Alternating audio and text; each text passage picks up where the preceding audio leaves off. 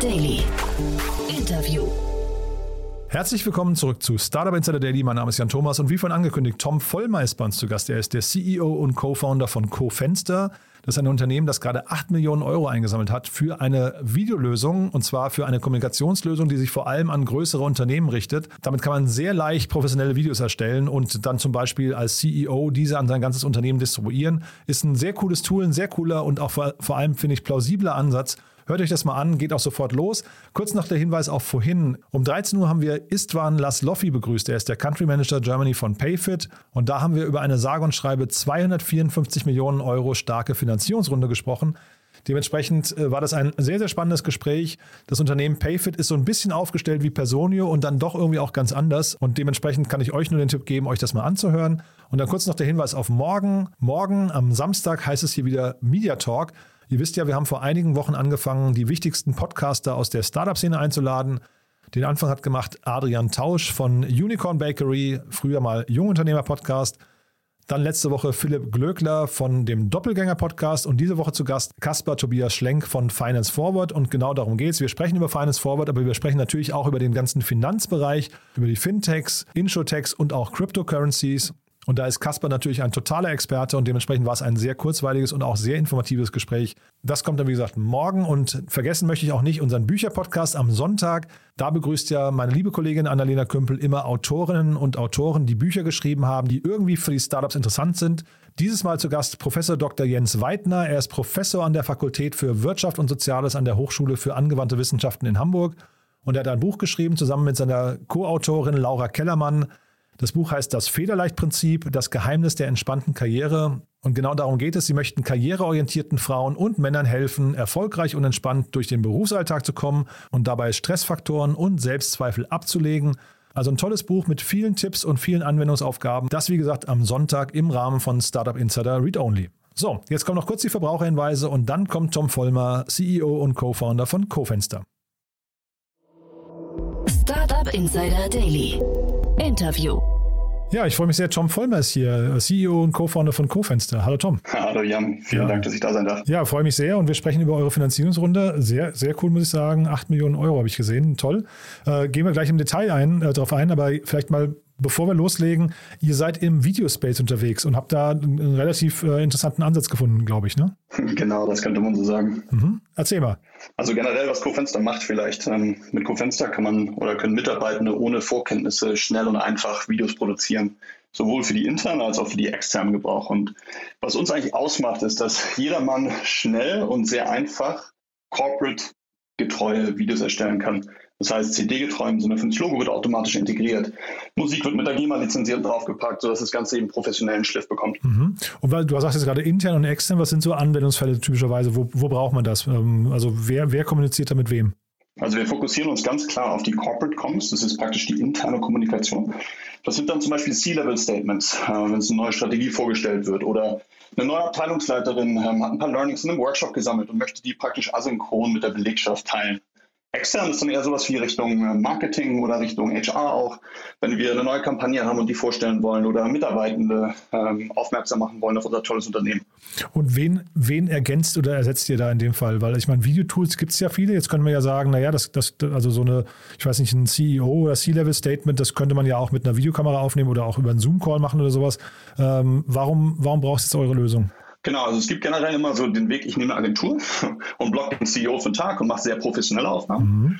Oder ich mache vielleicht was eigenes und mache kurz ein Zoom-Recording und äh, oder stelle jemand vor die Kamera. Aber auf der einen Seite ist es eben etwas langsamer und auch sehr teuer, also mit einer Agentur. Wenn ich das selbst mache, dann muss ich aber auch sehr viel fummeln und schneiden nachher. Und wie mache ich eigentlich Untertitel dann drauf? Oder oh mein Gott, wie lizenziere ich die Musik mit der GEMA im Anschluss? Mhm. Oder ich habe äh, Kollegen und Kolleginnen in China, die wollen vielleicht chinesische Untertitel haben, weil die nicht so gut Deutsch und Englisch sprechen.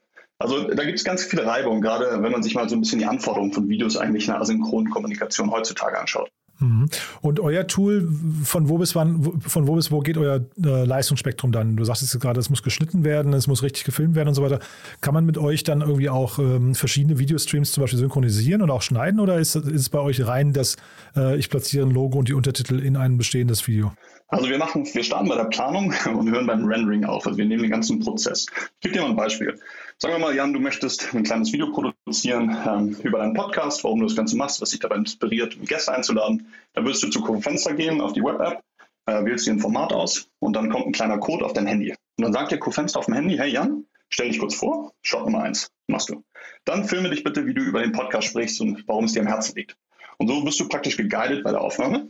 Sobald du es hochgeladen hast und fertig bist, werden dann diese Shots zusammengeschnitten automatisch mit den Untertiteln untersehen, mit deinem Logo, mit deinem Brand. Es wird gemessen, wie schnell du sprichst. Daraufhin wird Musik gesucht, die auch gleich lizenziert und du kriegst hinten ein fertiges Ergebnis, mhm. ohne dass du Stunden in irgendwelchen Schnittprogrammen verbracht hast und mit der DMG mal telefoniert hast, um zu verstehen, wie lizenziere ich denn überhaupt. Musik für LinkedIn als Beispiel. Mhm. Ist das, ähm, also ich meine, es gibt ja solche Apps fürs Handy, ne? Und ein bisschen Instagram-mäßig klingt das auch, was du gerade sagst. Ist das schwierig, das den, den äh, größeren Kunden, weil ich verstehe ja richtig, das sind eigentlich eure Zielgruppen, ne, den größeren Kunden zu erklären und äh, ist es auch vor allem schwierig, dafür ein Budget zu allokieren? Äh, glücklicherweise ist die Antwort nein. Mhm. Also ein Kunde, wenn er sich Instagram anguckt, ist schon mal Nummer eins, nicht DSGVO-konform. Nummer zwei, ich kann mein Corporate Design, also mein Logo, meine Schriftart nicht einfach integrieren. Äh, Nummer drei in der ganzen Handhabung ähm, funktioniert oder ist das die Plattform eben gemacht für einen B2C-Kontext. Mhm. Das ist das gleiche bei TikTok oder auch bei einem Facebook, wenn du so möchtest.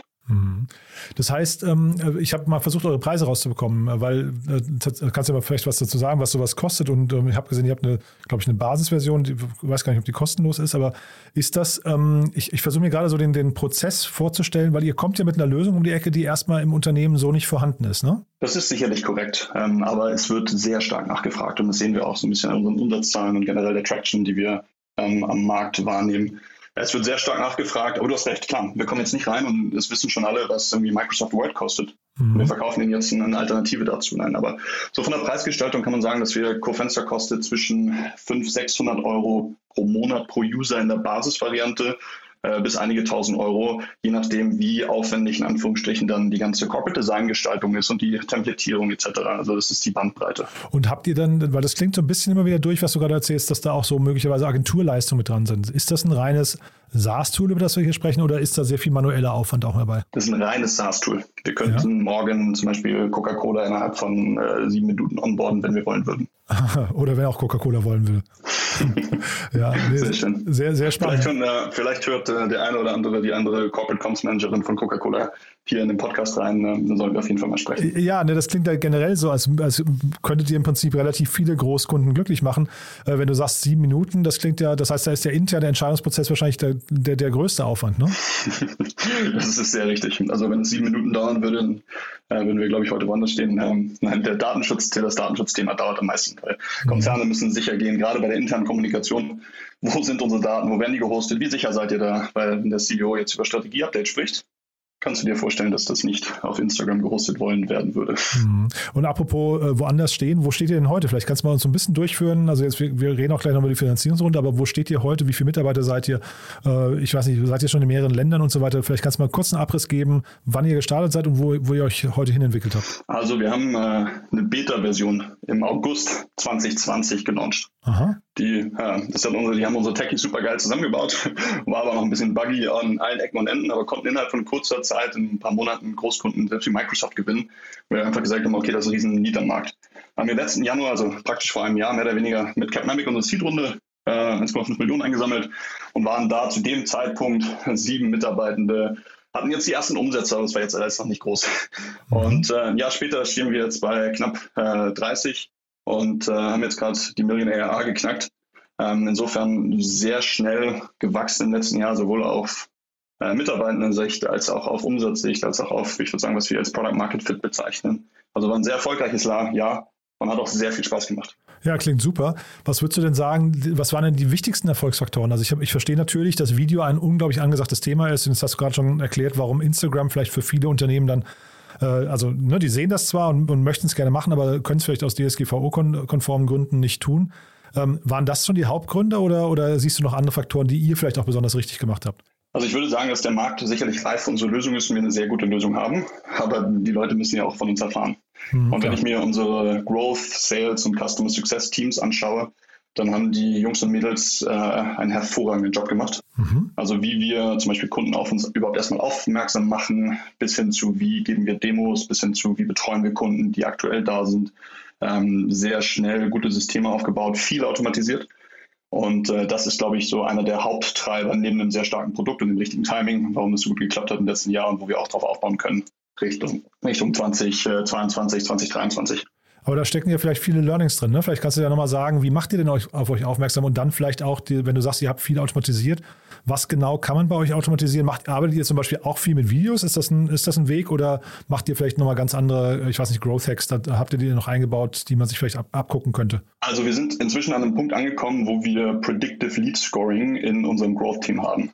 Das bedeutet, Aha. wenn du uns jetzt dein E-Mail gibst als Coca-Cola Corporate Comms Manager, dann ähm, können wir automatisch einen Score assignen, wie wahrscheinlich es ist, dass du Co-Fenster kaufst innerhalb der nächsten drei Monate. Und daran wird unser Sales-Team konzentriert und auch äh, priorisieren. Aha. Und das ist eben, das ist so das Level of Sophistication, wie man so schön sagt im Neudeutsch, wo wir jetzt sind. Wir haben, klar, wir haben angefangen und gekackt, okay, wie können wir mal testen? Nehmen wir mal das 5000 Euro Monatsbudget, packen wir das in Online-Ads im Sinne von, kann auf LinkedIn, auf Facebook, auf Instagram, gehen wir Richtung OOH, schreiben wir Briefe was wir auch probiert haben, äh, Entscheidern direkt ins äh, Homeoffice oder direkt in die Firma zu schicken, um praktisch zu messen einfach, wie viel Euro geben wir aus und was kommt hinten an Lifetime Value raus, also das klassische mhm. LTV to CAC Ratio, was wir im, im B2B SaaS haben. Und das haben wir sehr erfolgreich gemacht. Wir haben letztes Jahr über 1000 dieser Kampagnen gegeneinander getestet um praktisch sehr granular zu verstehen, was funktioniert, was funktioniert sehr, sehr gut und wo können wir einfach mehr Geld ausgeben, um das zu skalieren. Mhm. Und was sind dann so Bottlenecks gerade bei euch? Also was hindert euch da, daran jetzt noch? Also du sagst ja, Coca-Cola zu gewinnen wäre schön, aber was hindert euch daran, solche Unternehmen jetzt quasi im großen Stil täglich, täglich äh, zu gewinnen für euch? Um ganz ehrlich zu sein, ist es, der Arbeitsmarkt ist gerade extrem hart umkämpft. Also als auf Growth-Seite, auf Sales-Seite, auf Customer Success-Seite eigentlich. Aha. Um ehrlich zu sein, wenn man, wenn man fähige äh, Mitarbeiter sucht im, aus dem B2B SaaS-Umfeld, die das Ganze vielleicht schon ein, zwei Mal gemacht haben, äh, dann muss man heutzutage echt kämpfen und sich gut als Arbeitgeber auch positionieren, weil Aha. wir merken das in Gesprächen.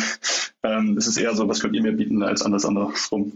Aber du wolltest jetzt nicht sagen, dass ihr ein schlechter Arbeitgeber seid. Nein, das würde ich als CEO, glaube ich, niemals sagen, lieber Jan. Nee, nee, weil das gerade so klingt, dass ne, man muss sich positionieren als guter Arbeitgeber. Vielleicht, das ist ja vielleicht eine gute Brücke. Also ich, ich frage ja jeden meiner Gäste auch, ob ihr Mitarbeiter sucht. Das klingt gerade so durch, obwohl ihr von sieben auf 30 scheinbar gewachsen seid. Ihr, ihr sucht trotzdem weiter, ja? Ja, wir werden ähm, Ende des Jahres zielen wir die 50 bis 60 äh, 60er Marke an. Aha. Und wir suchen eigentlich auf allen Feldern. Also egal, ob das im Vertrieb ist, ob das im Produktteam ist, im Engineering. Ähm, wir gehen jetzt, glaube ich, Ende der Woche mit unseren Stellenanzeigen live und da wird man noch sehen, dass da an allen Ecken und Enden händeringend nach Talenten gesucht wird. Mhm. Und vielleicht nochmal auf das Arbeitgeberthema zurückzukommen. Äh, wir sind gerade dabei, den äh, Best äh, of Workplace Award von Konuno zu bekommen. Ähm, insofern, ich glaube, da haben wir auch letztes Jahr sehr viel gemacht. Äh, Im Sinne von, wie wohl fühlen sich die Menschen bei uns, äh, wie gut können sie sich weiterentwickeln, was sind die Karrierechancen etc. Also da können wir auf ein sehr, sehr erfolgreiches Jahr zurückblicken. Und willst du mal eure Teamkultur beschreiben? Ist ja in dem, dem Kontext auch spannend. Wenn du sagst, ihr kriegt den Best of Work Award, dann klingt das ja so, als hättet ihr auch da bei der Teamkultur relativ viel richtig gemacht. Ne? Ja, also große, große Kudos geht an unseren CTO, der das Thema Kultur verantwortet, äh, Finn.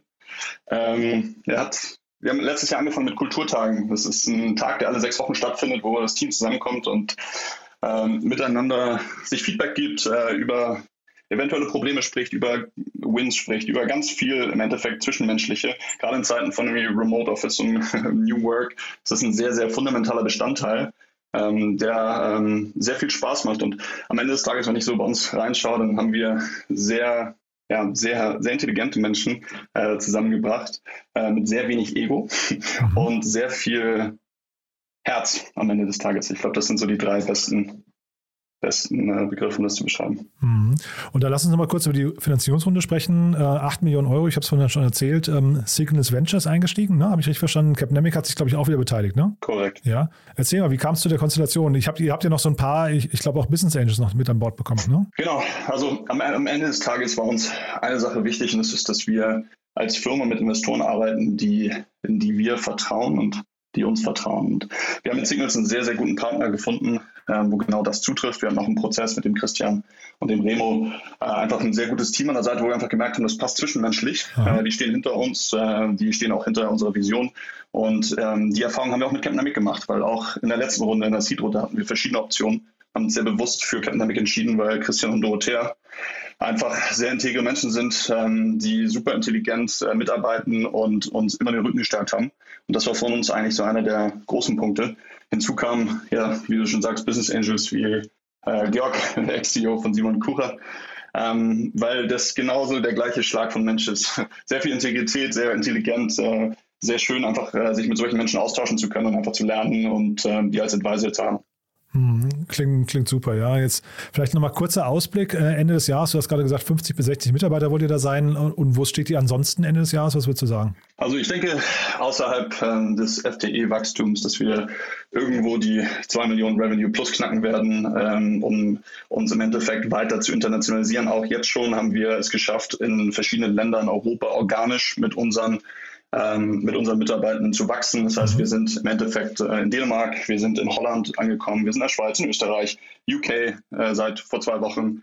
Und ähm, das ist eben ein großer Teil davon auch, dass wir sehen, ja, wir sind ein Lightweight SaaS-Produkt, was sehr schnell eingeführt wird. Ähm, und diese Interna die Internationalisierung ist eben ein großer Strategiepunkt, äh, wo wir echt hinterher sind. Super. Jetzt haben wir die ganze Zeit über Coca-Cola gesprochen, vielleicht nochmal zum Schluss. Hier hören ja jetzt relativ viele ähm, Startups auch zu oder Startup-Vertreter. Ähm, ab welcher Größenordnung macht es denn Sinn, sich mit euch zu beschäftigen? Jetzt hast du vorhin, glaube ich, gesagt, 500, 600 Euro. Das könnte für viele Startups zu viel sein. Vielleicht sind die auch noch nicht groß genug. Wo, ist, wo, wo beginnt bei euch der Einstieg? Also unsere Zielgruppe ist ganz klar ungefähr 500 Mitarbeitende oder 100 Millionen Euro Topline-Revenue. Das Aha. ist so, Zielgruppe fängt ab sagen wir, größeren Mittelstand an für uns. Startup Insider Daily. One more thing. Präsentiert von Sestrify. Zeit- und kostensparendes Management eurer SaaS-Tools. Cool, Tom. Also dann zum Schluss wie immer die Frage, wir haben ja eine Kooperation mit Sestrify, wo wir nochmal um Tooltips bitten unserer Gäste oder Lieblingstools und da bin ich gespannt, was du mitgebracht hast. Ähm, ich würde Crisp AI mitbringen. Crisp AI ist ein Tool, was im Endeffekt dir hilft beim Conferencing, die nervigen Hintergrundgeräusche äh, auszuschalten. Und äh, ich war vor zwei Wochen in London, äh, bin über die Regent Street gelaufen, musste mich einen Call einwählen, hatte Crisp AI an und die auf der anderen Seite haben nichts gehört. Und ich war erstaunt. Äh, beschreib noch mal ein bisschen genauer, was, was haben die nicht gehört? Die ganzen Umgebungsgeräusche? Genau. Also die, die U-Bahn und der Bus, der neben mir gefahren ist und ich fast angefangen hätte. Also auf dem Level von brillant. Ich war wirklich erstaunt. Also ich habe mich auch gefragt, es tut mir leid, dass ich mich einwähle und es ist super laut ist im Hintergrund. Die haben so, wir hören gar nichts. Ist ja super spannend. Und das äh, hast du über Mobile gemacht oder Desktop oder wie hat man und das läuft dann quasi integriert in Zoom und Teams und so weiter oder wie hat man Korrekt. das Du hast es auf dem Desktop, du hast es auf dem Mobile, du kannst es für jedes Conferencing-Tool nutzen. Es filtert bei dir raus und auf der anderen Seite auch. Also wenn jetzt wieder ein Partner, mit dem du sprichst, ähm, keine Ahnung, was die Waschmaschine im Hintergrund laufen hat, hörst du es auch nicht. Aha. Also es geht bidirektional. Wunderschön, brillantes Produkt. Kostet, glaube ich, 5 Euro oder Dollar, was auch immer pro Monat. Ja, es ist der Hammer. Das Segment One More Thing wurde präsentiert von Sastrify, der smarten Lösung für die Verwaltung und den Einkauf eurer Softwareverträge. Erhaltet jetzt eine kostenlose Analyse eurer SaaS-Tools und alle weiteren Informationen unter www.sastrify.com/insider. Tom, hat mir großen Spaß gemacht. Vielen Dank, dass du da warst und dann weiterhin viel Erfolg und wir bleiben in Kontakt. Wenn es Neuigkeiten gibt bei euch, sag gerne Bescheid, ja? So machen wir es, Jan. Ich danke dir. Startup Insider Daily der tägliche Nachrichtenpodcast der deutschen Startup-Szene. Das war Tom Vollmer, CEO und Co-Founder von CoFenster. Und damit sind wir durch für heute. Ich hoffe, es hat euch wieder Spaß gemacht. Wenn dem so sein sollte, wie immer die Bitte an euch, empfehlt uns gerne weiter. Hinterlasst uns auch gerne eine kurze Bewertung auf Apple Podcasts oder auf Spotify. Dafür schon mal vielen, vielen Dank an euch und ansonsten euch noch einen wunderschönen Feierabend hoffentlich. Und nicht vergessen, morgen geht es hier weiter mit Caspar Tobias Schlenk von Finance Forward. Und am Sonntag dann Startup Insider Read Only mit meiner lieben Kollegin Annalena Kümpel und ihrem Gast Professor Dr. Jens Weidner, Professor an der Fakultät für Wirtschaft und Soziales an der Hochschule für angewandte Wissenschaften in Hamburg und sein Buch Das Federleichtprinzip, das Geheimnis der entspannten Karriere. So, bis dahin, also euch einen wunderschönen Tag noch und ja, bleibt gesund. Ciao, ciao.